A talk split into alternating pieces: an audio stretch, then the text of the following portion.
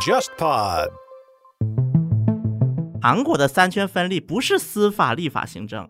而是以总统为代表的一个势力，以检察院代表的一个势力，以及以财阀为代表的一个势力。这三个势力之间的相互分立，以这三个势力共同支撑起了目前韩国的一个体制。而韩国老百姓是觉得三个体没概念的， 我是看着办，或者是哪一个阵营说的话我觉得更好听，那我就这个时候支持哪个阵营。日本的主流媒体跟周刊媒体是完全两个世界。对，基本上就是大报、电视台，这是日本的主流媒体，甚至有很多主流媒体的记者不认为周刊记者是也是记者，你们是野狗，你们是野狗。啊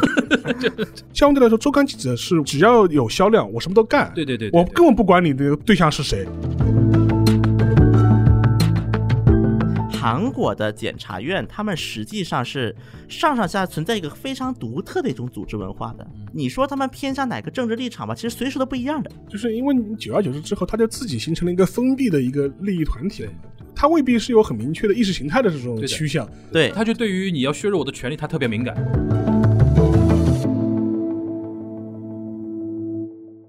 大家好，我是樊玉茹，大家好，我是安青青，大家好，我是群小新。欢迎收听本周的东亚观察局啊。前段时间一直有人在艾特我们说，哎，你们要不要聊那个黑川检 察官？我还想什么黑川检察官，因为我有有一段时间没 follow 那个日本那个政治新闻嘛对，然后我一看，哎，怎么会那么狗血啊对这个事情？然后呢，就是黑川那个事儿呢，让我联想到曹国那个事情，因为突然发现，惊讶的发现，日韩现在竟然同时面临一个叫。行政机关跟检察体系的一个斗争的一个事情了。当然，曹国那个事情发生的比较早，因为这个事情是从文在寅上台之后，就是文在寅等于天字第一号改革嘛，对对吧？小新对是天字第一号吧，应该算。对对对，这黑川的这个事情是近段时间才开始逐步发酵出来的。因为鉴于那个黑川这个事情比较新鲜啊，然后我们先让那个沙老师跟我们来简单介绍一下这个到底是怎么一个事情，然后你如果让你来给他定性的话，应该怎么来去看这个事情？嗯，他这个事情本身的话，其实你可以把它视为安倍政权长期化之后的一个副作用。嗯，可以说，检察官的这个大致的一个过程是，其实去年就已经在讨论这个问题了，嗯就是希望能够对日本的检察法进行修订。他这个叫一个叫呃检检察厅厅法法改改改改正案，对吧？对，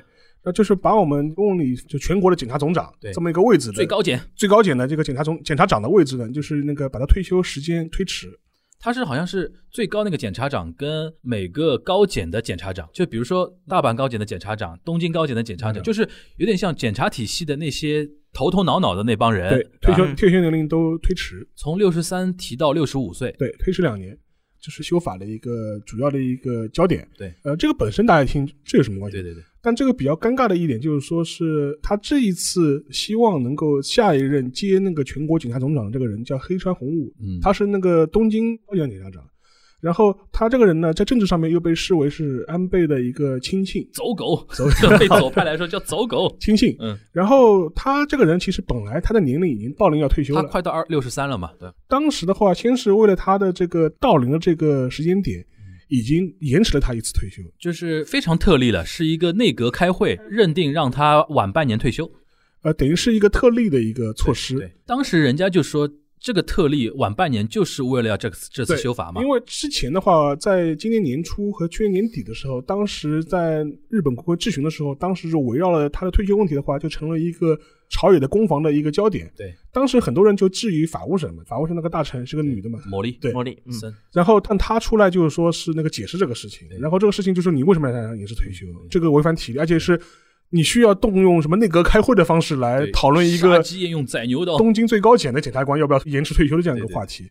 当时争议已经很多了，结果到这个时间点的时候，大家发现你又把那个检察法修订这个草案又丢出来了，嗯要在疫情期间要国会紧急通过。对。大家你说你什么意思？你当时延迟半年退休，是不是就是为了等着他那个通过这个检察法，对对让他能够名正言顺的去接任那个全国的检察总长这样一个位置。对对对对，但觉得你你这个政治算计实在是也太精明了吧？就是说，对对对而且赤裸裸，第二个觉得你太赤裸裸了。对对对就说兴师动众的让他延迟半年退休，结果你是为了让他能够成功的接检察总长的位置，对然后再多干两年，为你安倍政权保驾护航。对，就是大家就觉得这个事情不太妥当，对，所以说这个事情最早的时候是互联网上引起了很大的这种日风吹吹，嘛，因为我们都了解了，其实日本人本质上面其实对政治话题的关注度并不是很高。对按道理来说，这种事情不大会在日本的互联网上引发很大的这而种且嗯轩然安倍大波吧安。倍政权到现在有很多类似的那种人事的那种调整，就没像这次那么大的一个反应。对，但这一次引发了非常大的一个风潮，就你上那个日文推特的话，它有个 tag 嘛，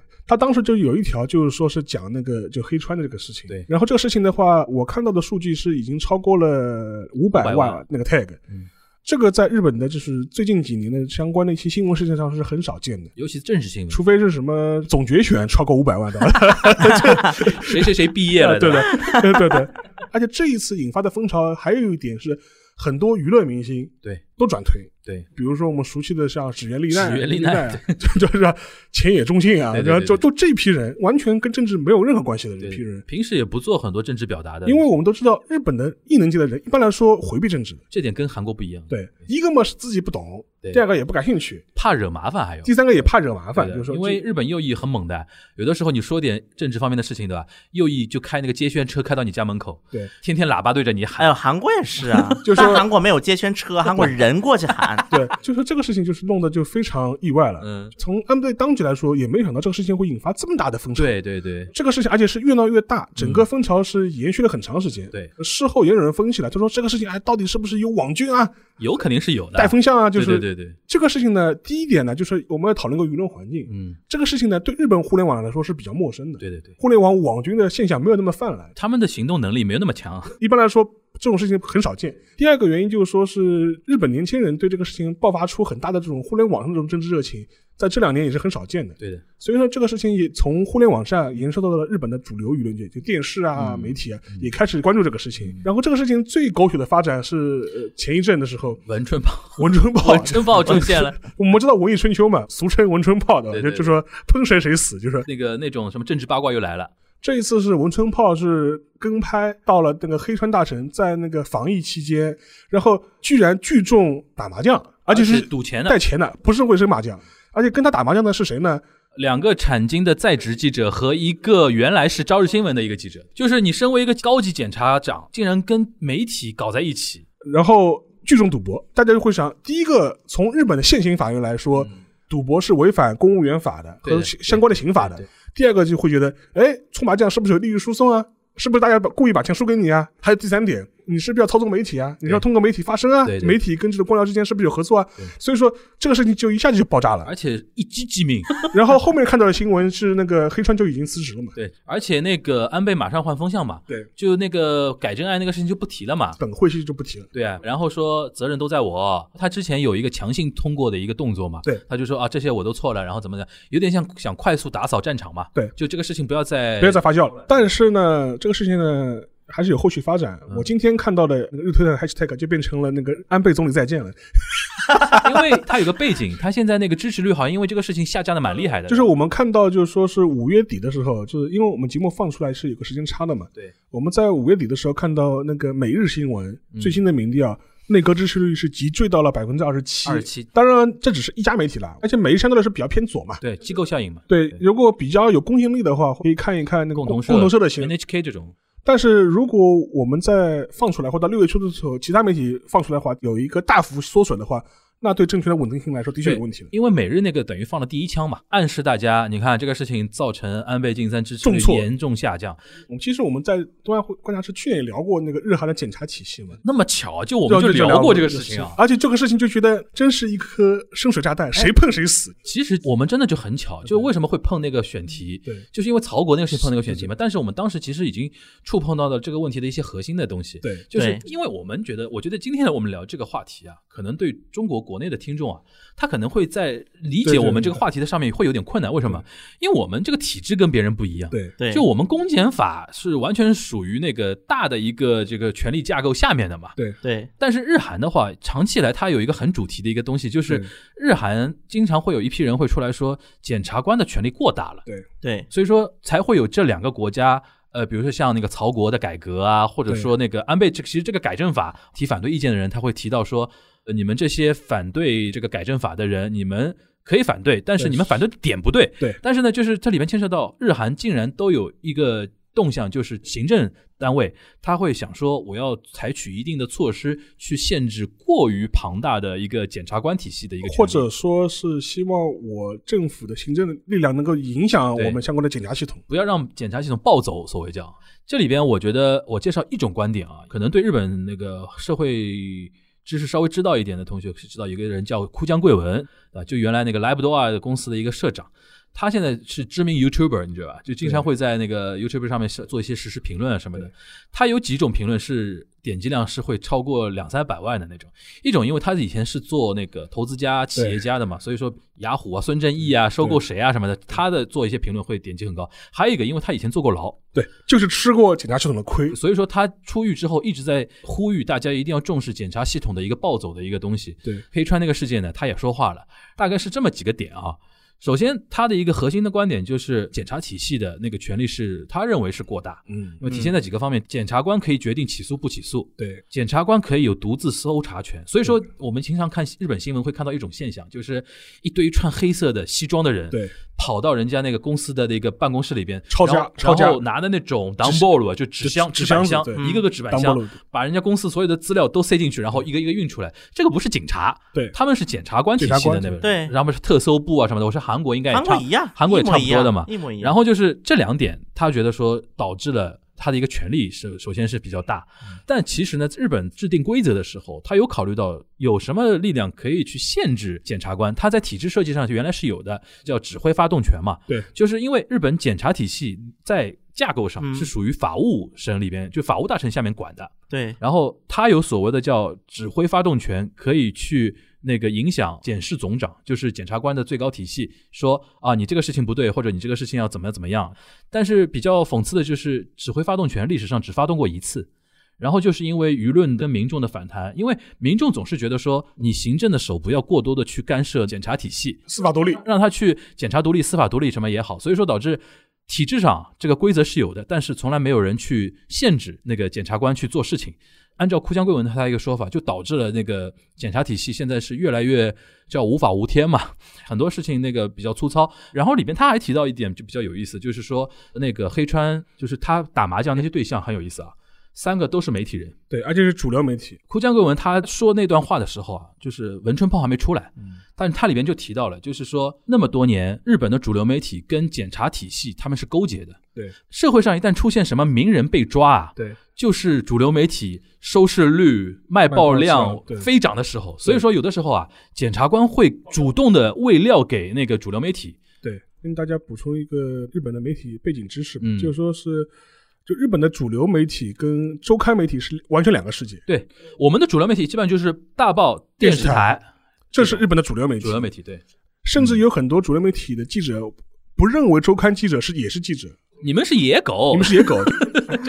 相对来说，周刊记者是完全是只要有销量，我什么都干。对对对对我根本不管你的对象是谁。对但是对很多主流媒体的就记者来说，他会跟他的担当对象之间建立一种非常奇怪的利益构造对。举个例子嘛，就当年那个伊藤沙织的那个事情嘛。对 TBS， TBS 那个报道局长是他自己就是安倍的担当记者，报道安倍的行踪的。对，但是他跟安倍的关系非常好，对还出过安倍的传记对，传记里面就叫是叫总理，总理这本书我还有的，我一边看一边吐的，就是舔这狗舔。对到舔到一一塌糊涂了，已经是。他会说，这总理府很多事情会跟我讲啊，不会跟你们讲啊，对对对对，成了一种利益构造嘛对。所以说，这就可以解释了为什么他会去跟朝日产经的记者打麻将，对，但而且是那个周刊记者可以无所顾忌的把它爆出来。对，然后还有一点就是比较有意思，就是大报纸跟主流电视台，它很多是一个集团的嘛，比如说霓虹 Telebi 就跟读卖新闻读卖新闻是是一个集团的一，个集团的。然后产经新闻富士是一就个是富士产经那个 News Group 嘛，就对是就是他们是一个集团的。然后枯江贵文他那个说法就是说他们是勾结的非常厉害的。对。然后他还提到，就比如说像那个富士电视台最有名的电视剧《Hero》， Hero 对，就是我们的木村拓哉演的那个，就是讲检察官嘛。他狂说狂吹警察对嗯局，狂追，而且你看富士电视台就是产经的嘛，就是产经那个集团，所以说你看他很多话，你现在这么一听就勾上了。对，然后那个像 Hero 这种说检察官正面形象的这种电视剧，嗯那么多年一直在播，它导致一个什么结果呢？就是日本国民心目中会觉得说，检察官体系，哪怕你中间比如说每隔几年会出现一些问题，丑比闻如说篡改证据啊，但是它总体的一个印象，他会觉得说，检察官体系是要比行政、比内阁要干净。干净，所以说这次黑川这个事情就特别体现了一个什么问题呢？就是安倍执政时间久了之后啊，对一个是疲了，对第二个呢就是老百姓总归会觉得说安倍你。对检察官体系施加影响，对这个事情本身老百姓是不能接受的。但是哭江贵文这种人，他的意见就是说，你们搞错了。对，检察厅法改正案对，它的一个目的是要加强行政机关对于检察体系的一个影响力，它的目的是要防止它的暴走。但老百姓跟胡江贵文这种被抓过的这种人呢，认知有落差有的，落差了，对，所以导致这个事情其实没有说像推特上那么热闹，表现的这个事情那么单纯对，它背后有非常大的一个背景嘛。但这一点呢，我们扔回到小新这边啊，像曹国或者说文在寅，他们本身也想做的也是这么一件事情嘛，要对检察体系施加一些自己的一些行政上的一些影响嘛，对对吧？不能完全这么说啊。啊这一点，韩国跟日本有个很大的一个背景不同。嗯，韩国人没有相信过检察 官，无论是韩国左派上台、右派上台，都试图对检察院进行插手的。韩国检察官应该权力也是很大的吧？对韩对国啊检察官权力是很大，嗯之所以他权力很大的一个原因，是因为警察在军政府时期有原罪。对，在军政府时期，韩国的检察院的权力被警察压制，被国家情报院压制，嗯等等一系列机构都能把他压制一顿。嗯，检察院说白了就是用来签字的。我不知道这里有没有人看过《一九八七》。那么这部韩国电影里面，它有一个细节，就是说，当时一个大学生被警察弄死之后，一堆警察就跑过来要求那个检察官签字，说同意把他直接火葬了。对。然后当时检察官就说了一句话嘛：“你以为我是狗呢？”嗯因为尤其经历了这么一个时段之后，首先检察官内部它是存在一种一荣俱荣、一损俱损这么一条线上，有这么一个心态是非常强烈的。嗯韩国的检察院这个体系内部，无论你是左派还是右派，我都不鸟你，我都觉得我自己是最对的。嗯，而且检察院最喜欢搞的一些事情是折磨你一下，就是我为了要体现我厉害，恶心你一下，对，那么这个恶心的对象是谁不一定的，比如说在李明博初期，他恶心的是卢武铉，嗯，包括他甚至有时候恶心一些执政党的人，他也他干，会他会看社会上的风向吧？也不是社会上的风向就是，但是他这恶心是是不是向行政机关显示一下我的权利嘛？对我的其力，实我的力是量，我示威了的示威一下我的力量，哦，当然，恶心一般最多的就是警察，嗯就是在韩国的法律界，他们有个笑话这么说的：嗯如果新闻里爆出来说哪个高级别的警察，比如说嫖娼啊、赌博呀、嗯被抓了，那么基本就检察院的人干的。当然，这只是一个阴谋 论。嗯，像日本，我想到比较多的就是经常会出现那种大明星啊抽大麻对这种会被检察官给抓到去起诉啊。在韩国啊有这么一种阴谋论存在的，啊警察也好，检察也好，哪一个机构、嗯手里可能会掌握一些明星的黑料，养案子，然后等到该报的时候再报。什么叫这种该？报的时候呢？那么这个该报的时机就不一样了。啊这个可能每一个机构有它一个需要转移注意力的这么一个时间。嗯当然，在韩国国内的一个权力构架来看，检察院它之所以强大，是因为它把警察的起诉权给拿回来了。嗯，警察只有调查权对，调查完了之后要把这个案子交给检察院。对，而且韩国检察院还有一个问题，嗯刚才提到了，在日本的架构当中，日本的法务大臣至少是能那叫刚才叫什么指指挥挥发动权指指挥挥发发动动权。嗯韩国的法务部长原则上是检察总长的上级机构，对。但法务部长是没有办法插手的，那他怎么体现我是你的上层机构呢？只是在架构图里。比如说假任命图是由总统任命吧，对最高检察长。然后比如说啊，像日本也是啊，从嗯表面上来讲的话，一些最高级别的一些检察官，对吧？你的对任命是所谓内阁任命嘛。对对，但是他实操过程中啊，嗯，是我这一任的检视总长，我会在我下面几个人已经有一个鼠疫的，对然后我会把名单往内阁报，内阁其实有一个追认的一个态度，对就是说我也不会去说，哎，这个人不行，你换那个人。所以说，那像枯江贵文他们就提出来，你们成为一个派门阀了。对日本行政单位就是内阁就滴水不进完全没完全就针这插一不进点水泼不进。韩国还有一个比较奇葩的一个地方在哪儿呢？嗯第一个，韩国的法务部长如何体现他对检察总长的一个指挥权，在于他俩每次会吃顿 饭，每个检察总长上任会单独会面一次。曹国做法务部长的四十三天以来，嗯一次都没有跟以色列检察总长吃给他饭做，吃饭啊。他俩是没有单独会面纪委的。他为什么不跟他们吃饭呢？但这个就要往后说了。那么在韩国的检察院啊，嗯有一种传统是什么呢？比如说，如果是比你后任的人，当时比你更高的位子，嗯那么比他更低的这些，但是比他任期更高的这些人是要是要集体辞职的。哦，我懂意思啊了，就是后辈超越你了，你就要辞职。韩国是有这么一个检察传统在啊的。还有这种传统，他这种传统可能基于一些东亚儒家观念的一些东西嘛，就长是幼你次被序后辈对超越外了嘛说，就是我不能再给我的后后辈们挡道了，挡道，哎，但实际上也是不满。对嗯因为如果是要这种破例的程度的话，那肯定就是表示在你们这一任已经没有可以人可没以有提合拔适的了，人了。肯打我定脸行政机构就插手了这个时候是。啊，OK，那么在曹国到邱美爱做法务部长的这段时间，那么已经出现了三次这样的事情。还有一个我们值得去剖析的一个问题就是，曹国是为什么当上法务部长的？嗯，文在寅上台，曹国第一个职务叫做青瓦台民政首席官。对他的一个惯例是必须要做过检察院长的人，嗯才有资格去做民政首席官。对而曹国是没有过司法考试的人，对他是一直法学教授。嗯当时文在寅把曹国给任命上来的一个目的，其实就是给检察院看的。对你看我敢把曹国弄上去，你们好自为之吧。我不从这是我不从你这个体系里挑人了。就我要动手了，对吧，这个当时是最刚开始的一个纷争。嗯然后当时文在寅就是任命尹锡烈作为检察总长的时嗯候，我觉得文在寅当时的一个考量是，如果是尹锡烈上台的话，应该会比较好说话一点，嗯，因为尹锡烈他本身是首尔的质检长，而且尹锡烈跟曹果是同学，所以可能是有这么一种考虑。但尹锡烈这个人很有意思，就是在于他没有按文在寅想那套动，至少他的思维是个很检察官式的一个思维我。理解了。然后包括你曹果是同学没用，我不听你的。听小新这么一说，就是他身上其实最大的标签，或者是控制他行为准则的一个最大的标签，其实他是检察体系里边的人。对他所有的行为的一个出发点，就是说我如何确保这个体系检察体系的一个一个名誉或者稳定。对，所以说他刚开始说他为什么愿意追从文在寅的一个原因是，文在寅愿意让他去保住这个体系。所以说这个后面这一些矛盾，首先是在这里造成的。对，嗯与此同时，还出现的一个问题是，韩国很多右派刚开始骂检察官的，对，但是后来发现，哎，尹锡烈对于文在寅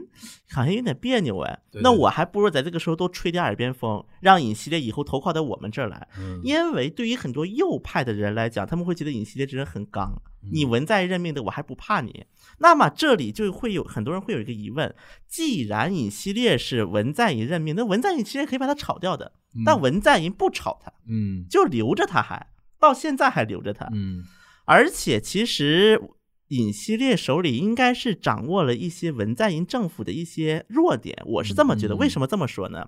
那么我在翻了一些记录，因为这个现在卢武铉基金会的理事长是叫柳时敏的，嗯在韩国本地呢也是一个做政治评论家的一个人。嗯他在去年十二月的节目上有一次他说过一句话，他说他们的账被检察院的人来搜查了，这基金搜查他会们的基金账。会的账，那么我们再来结合，我们在上次录音我简单提到了一句，我说目前左派在获得了议会席位的一个绝对的高地位之后，突然开始出现了一些不利于左派的一些信息，比如说慰安妇这个事情，现在来看好像这个事情闹得有点大了。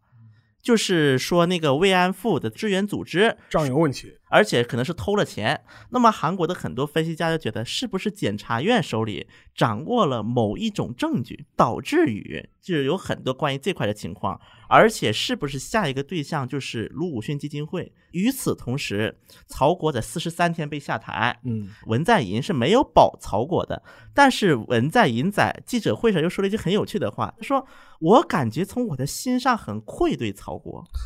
那么这个对愧对不起我的曹好国兄弟，嗯我该怎么理解？一方面可以像沙老师说这么理解，马谡嘛，对那么我们是否可以有个第二层理解？嗯是否文在寅已经预料到了这种情况？就斩马谡嘛，所以说他对不起曹国去做了这个牺牲品。对只是他总需要去做这么一件事情，去对推动这么一件事情。需要有人牺牲嘛？那这么说的话，其实也可以看得出来，文在寅是有非常强大的一个意愿跟意志对，要去做所谓的叫司法体系的一个改革，对吧？对，而且这个过程当中，我们可以看到文在寅要做司法改革，其实国内的很多自媒体把它是归结为因为陆武铉的仇，你觉得他到底因为什么事情，最觉得多说韩国这个体制肯定是有问题的？卢武铉最多占三到四成，那么剩下的六七成是我觉得剩下的六七成还是检察院的权力太太大大了了。就还是日韩还是这个问题？就是前面讲的过程呢，其实日本、韩国是一样的。对于日本和韩国的检察系统来说，它既有搜查权，对，又有取证权，对，然后又有起诉权。拿我们中国举例子吧，就我们有中国也有检察院嘛，它的侦查权是交给公安系统去公做的检。法嘛，我们是一一套的嘛。其实，在欧美国家，大部分情况也是这这个逻辑也是这种逻辑。但是日本和韩国的话，等于是检察系统可以就一条龙包办，就是说我从那个侦查权开始，一直到最后起像诉。那个小小新刚才说的，我都可以从民间收集呃收集那收个集证据证嘛，据比如说有人要控告，对嗯直接到我检察体系来说。以前我做东亚观察说过一句话，啊，文在寅他这个人他不是个江湖人物，他是个下棋的人物。我是这么总结过文在寅。那么我突然通过检察体系改革这一轮事来看，其实文在寅真的是他下一步棋他会看好几步以外。我为什么这么说呢？那么我如果文在寅要做这么检察体系改革，一方面是内部的一些问题，另外一方面他需要个民意基础在的。那么文在寅如何要获得这个改动检察院这个民意基础的？一方面不断的去披露一些检察院的一些不干净的事情，丑闻，嗯嗯嗯，另外一方面来塑造曹国这么一个牺牲者的形象，嗯在一些核心的左派圈当中，给获得一个绝对的拥护。你看看曹国这么善良的一个人都被越检察听越院像干掉马了。谡，借你头一用，就成为当了然改革过程中的一个牺牲品了牺。牲当然，我相信曹国本人是有这个自知的。那你觉得就是现在你前面提到的一些事情，比如说对那个慰安妇基金会的调查，嗯，或者是有可能对卢武铉基金会的调查，是不是一种韩国检察体系的一种反击的手段呢？这不只是这个啦，检察院现在兜的事情不少啊，包括对于地方一些政府。对啊，他对就是就就是说一系列他反击是的不手段是是不是反击？你觉得是不是反击？我觉得，如果我是检察院的话，首先证据是明明在的，嗯，但是呢，可能很多检察官本来啊，一看现在蒸蒸日上的这么一个权利，而且下一任有可能还是民主党呃你。说文在寅对吧？对嗯，那么我去碰他，我肯定会有所顾虑。但现在检察明显你不顾虑这些了，只要你对犯了对错，我就往里抓。那有可能拼死一搏嘛，反正我都要被你改革的。而且咱们说一句最本质的话，削弱你权利，你愿意吗？对。所以说，韩国包括做那个就是最高公职人员那个调查处，韩文叫공수처，就嗯这么一个机构，它其实是动了一个很大的奶酪，因为检察院它有一个很大的任务之一是调查高级别的公职人员有没有罪，有没有一些不道德的事情啊，。是不是背景检查就是对，背景检查其实是检察院的一个任务。那么啊？这现个在是检察院的任务啊。就是检察院会专门在青瓦台有派人的，嗯，这个韩国检察院还有纪委和反贪局的功能。比如说他调查出来你这个人背景有点问题的话，他提交给总统吗？当然有一部分是直接提交给总统。他可以捅给媒体吗？当然，韩国这一点关系可能日本的媒体关系不太一样哎，嗯韩国的媒体关系比日本是相对独立的，而且我们要说检察院跟媒体走到一起，我们还不如说财阀跟媒体走得更近呢，嗯因为财阀手里是是是握着对我刚才钱想，是说是是，这一点啊，我们可以这么来解释，就是韩国的检察院，他们实际上是上上下存在一个非常独特的一种组织文化的。嗯你说他们偏向哪个政治立场吧，其实随时都不一样的。就是因为你久而久之之后，他就自己形成了一个封闭的一个利益团体了嘛。他未必是有很明确的意识形态的这种对的趋向，对，他就对于你要削弱我的权利，他权力特别很敏敏感。感。所以说，你反过来讲黑川这个事情嘛，现在日本主流的民意，网络民意是说啊，你干预司法独立，它是对这个反弹。对，但是实际上面前面讲到那个库江贵文，从他的角度来说，他说你们点不对，这不是一个司法独立的问题，这是一个就是说检察院是不是要被 check balance 的问题。所以说焦点就是被模模糊糊掉了了。。对，但是反过来说，这个事情本身，当然也有人会从阴谋论的角度来说，他说你黑川这个事情爆出来，你是不是就是可能是有人故意为了料，因为时间点非常巧合嘛。像日本警察系统还有一个问题，因为我听他们停下来，就是韩国的特搜机构是这种临时组织，对，临时组织的。但是日本的话是常设机构，对的全日本大概是有三个特搜部对，东京、大东阪、京大阪福冈，这就意味着什么呢？只要特搜部想制造个案子，没有他制造不出的案子。对的，怎么嗯感觉这个作用跟韩国的国家情报院干的事儿一样呢？韩国的国家情报院当年不也干过类似事儿想知道吗？想知道嗯制造了一个间谍案嘛，直接就因为这个东西逻辑上是这样的，因为它能搜查，而且能决定起诉不起诉。我们就举哭江贵文那个例子，他的一个罪名叫粉饰决算嘛，就是呃做假账，做假对账，对，公司做假账。然后他抓进去没多久之后，日本某家大型的传统公司是证券公司吧，嗯爆出来一模一样的做假账，而且规模跟大得金额多大得多了。然后检察院决定不起诉。对这个东西，你就说个人判断太强烈了做。假账。像哭江公园这种人是苦主嘛，他就会说，你不限制这种东西的话，未来你想按我什么罪名这就个按什么罪名。我而且最可怕的一点，在日本啊，检察体系跟那个法院体系，它叫裁判所嘛裁，判所它是互通的。就有的人啊，啊比如说，对他原来是做察官来回任职的的，后来去当那个裁判官去了。对这种互来互去导致什么啊？就是说，在日本检察体系，它有准司法作用。比如说，哭江贵文是那个粉饰决算，他的罪名本来是三到五年，对，然后竟然会为了哭江贵文这个事情，他会比如说提到八年，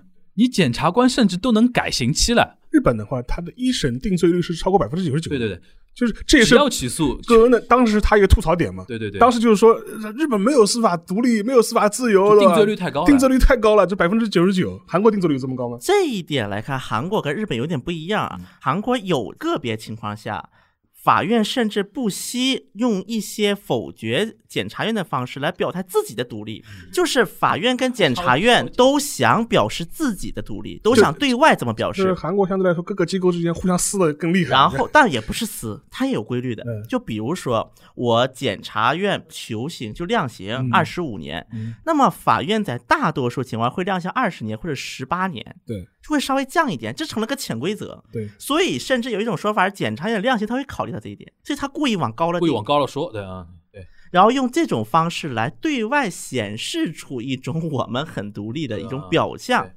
但实际上，双方其实应该也是有某种内通的。我举一个例子，就是当年朴槿惠把那个美啊对日本对产经对新闻的对记者对给告了这个事儿，当时本来就是闹得不很大嘛，又要嗯定罪，又怎么怎么样，又告了，结果前脚韩美刚签了慰安妇协议，后脚就无罪了，对后脚法院就无罪放出来了。所以这应该是至少跟行政机构是存在某一种默契在的。像日本的检察机构其实对政治的呃摄入其实也蛮多的，蛮多的。但是它是反过来摄入，检察机关来呃主动摄入政治了，尤其是特搜部门嘛，就是说他那个说法叫国策搜查，就有些逮捕，有些起诉，给你感觉你就是后面有很强的一个政治背景政治背景、政治因目的为东京特搜部很多人都是 CIA 的分部。呃，这个是有道理的，因为东京特搜部的那个前身是 GHQ 时期的，它叫退赃藏匿物资什么调查部。嗯，当时的背景是二战这个结束之前，日本军方它有很多这种战略物资，它会为了国家目的，它要隐藏起来。但是这一九四五年之后要把这些部分找出来嘛，就是说，而且这当中可能会涉及到一些贪腐的问题，就是说，让当时是 GHQ 有成立了一个专门的部门去就是清剿和搜查这批物资，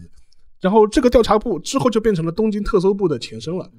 而且之后的话，很多这种政治事件，凡是有哪个政治人物乃至首相有不利于美国的言论的话，就都会被特搜部调查或找麻烦。对，最典型的例子就是那个那个田中角荣嘛。天生人所以说，从这个角度来说，特搜部反过来介入日本政治的方式是很多的。嗯，那我再问一下，啊就是在韩国，嗯财阀、媒体、嗯检察，或者说大的说司法，嗯然后行政就是以总统啊这种，对吧？然后政党，嗯，在韩国老百姓眼中谁最脏？没有干净的。那个时候还是取决于阵营，而且韩国人有一种潜意识，他们觉得啊财阀跟检察院是搞在一起的。嗯在韩国之前有一个赫赫有名的奖励叫三星奖学金，嗯哦资助了不少检察院，然后还有媒体人。虽然说这个其实资助的规模没有外界传说那么大，嗯但是他这个名单传出来，大家就有一种认为，这些资本势力或者说是某一些大佬们嗯已经掌控了司法界、媒体界，都掌控住了。韩国的三权分立不是司法、立法、行政。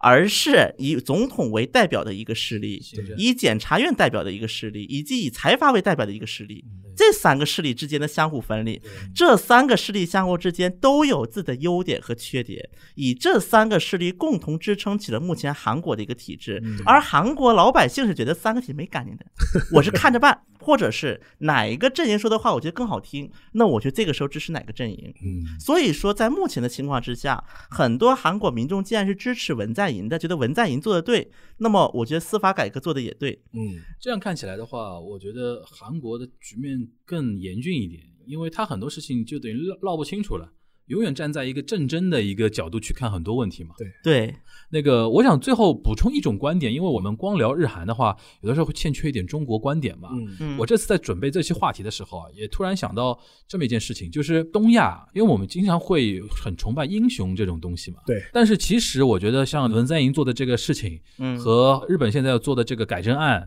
其实它的一个根本的一个逻辑就是，我们不要指望一个检察院的小圈子，或者指望单个的检察官他的一个正义感。再怎么说，文在寅跟安倍晋三，我是选民选出来的，对对行政代表我身后的一个民意，我对于你检察体系做一个 check and balance，我是有正当性的。对但是这个呢，现在因为安倍的不人气，或者说他长期的被左派嫌弃嘛，大家已经把这个焦点给忽略了，就是忽略说掉了对对，他其实做这个改正案，他是有正当性的，对而且毕竟我是选举赢的嘛，对对哪怕你说你以后你说啊，你们左派都反对，对吧对？你选举的时候打败我呀，打败我把我的这个改正案再去掉嘛。所以说，就有的时候我们有的时候会陷入到啊独立性啊，或者是英雄主义啊，就是有可可能会因人废事，对的，就是你因为你讨厌安倍，所以他做的是一切事情对对对你都讨厌，就到是文在寅面前还摆这个问题。嗯其实文在寅想炒掉尹锡烈是可以的，但他现在有一个问题，如果说他炒掉尹锡烈的话，那么他跟朴槿惠有什么区别？嗯对，啊他去熬个造型嘛，对，他就熬硬要熬那个造型嘛，啊因为朴槿惠当年是高度试图介入检察院的，对对，我觉得文在寅是很深谙韩国的民众心理的那种对那种东西的。这个就所谓你刚才说的下棋嘛，我觉得他深知韩国人，我下这步棋韩国人会怎么反应，所以说我多看几步嘛，对对吧？其实这个话题还在进行中。对其实还在进行中。对未来比如检查这一块，我们如果有新的那种动向的话，对就还可以继续跟大家 follow 啊。然后那个这一趴我们差不多，好吧？好然后进入到那个回答问题环节啊。嗯今天那个我挑的一个问题是需要那个小新来跟我们回答了。啊，好，他其实是两个听友啊，就是一位是我们听友叫 On Air，一位听友叫那个从从张，对吧？我把两个提问并到一个提问里边。好的他就好是的说他希望小新能够那个推荐一些韩国的那个韩国比较好的作家和作品，这他是指文学方面啊。文学方面还有一个个就是他说。那个有没有比较值得关注的未来值得关注的韩国的一个政治电影？就是可 能就是你有没有听说过？因为因为你那个韩国电影圈四月号呀，四月号肯定拍电影，就是就是你已经有没在拍了有呀你有没有对听说过？就是已经在拍了对吧？嗯四月号已经在拍了对吧？啊，这个等于回答。那你说有没有比较推荐的韩国的文学的作家或者作品啊？你这个实习那生，那比如说，因为你自己也在韩国，比如说呃呃念很长时间书嘛，对吧？嗯嗯平时嗯比如说有没有喜欢看的一些作者或者那个作品啊之类的，可以推荐给大家看一看，是吗？其实如果是从一个单纯的一个文学角度来看啊嗯，首先韩国的近代文学它的一个发展演变是比较短的，所以说我们要看韩国的作品，要么就是看那个光复以前的作品，就四五年以前的作品，嗯，嗯，要么就是看八十年代以后的作品，中间这是一个比较尴尬的一个阶段就，别看了，军军军军军政府时代就别看了，尤其是军政府前期，嗯因为它一段文学它是能表达一个比较大的一个时代背景的。嗯